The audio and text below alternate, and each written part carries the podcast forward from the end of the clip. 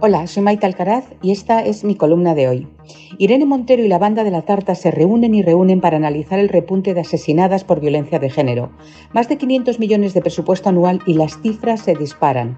La ministra mira a Marlasca, Marlasca mira a la ministra. Sánchez publica tweets lacrimógenos. Ángela Pam sigue poniendo morritos en sus TikTok. La ilustre alumna Elisa Lozano echa la culpa al patriarcado y Ayuso, y todo bien regado con el dinero de nuestros impuestos para la propaganda feminista más sectaria. Resultado, en lo poco que va de 2023, seis mujeres y una niña de 8 años han sido asesinadas. Mucho comité de crisis, mucha coordinación, mucha entrevista con cara de pena, pero el gobierno de las mujeres, como lo llama su presidente, no consigue disminuir una lacra de la que culparon hace unos años al machismo institucional del PP y ahora responsabilizan a los jueces y al empedrado.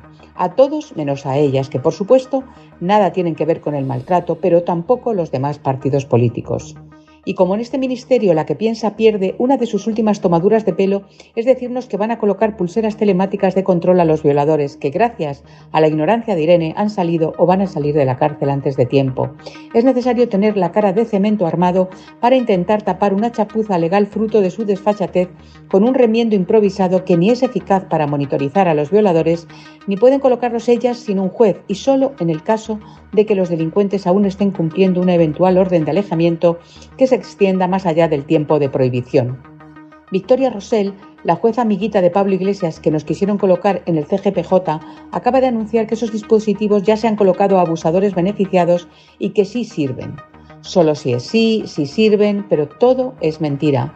Ya vamos, hemos superado los 280.000 delincuentes sexuales amparados por la idiocia de estos políticos que no han pedido perdón ni hecho la más mínima autocrítica.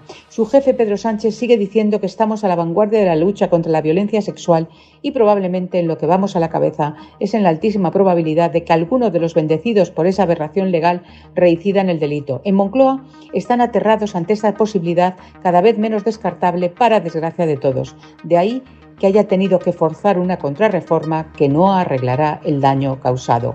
A lo más que han llegado después de poner el ventilador de su basura para que salpique a los jueces es a esto de las pulseras, que han tenido efectividad en el caso de los maltratadores, que sí suponen una amenaza para sus parejas o exparejas y que habitualmente reiteran las agresiones sobre la misma persona, con la que han tenido algún grado de afectividad porque en qué cabeza cabe que no sea en una llena de serrín y dogmatismo que un violador que ha cumplido condena por un ataque sexual, normalmente a una desconocida, vaya a volver a intentarlo con su primera víctima después de haber acabado entre rejas. No hace falta ser un experto en psicología para concluir que estos monstruos no suelen repetir objetivos, la estadística lo demuestra, y lo habitual es que actúen de forma aleatoria, guiados solo por sus instintos asesinos y no por el trato habitual con la agredida. Para que el maquillaje este de las pulseras tuviera algún sentido, siguiendo el razonamiento de Irene y Pam, habrían de colocarlas no a los acusados, sino a todas las mujeres, porque todas somos potencialmente víctimas de cualquier depredador sexual. Es decir, con este nuevo parche nada se consigue más que volver a revictimizar a las denunciantes. Es imposible hacerlo peor. Como diría la diplomada Eli, qué vergüenza de gobierno, ¿vale?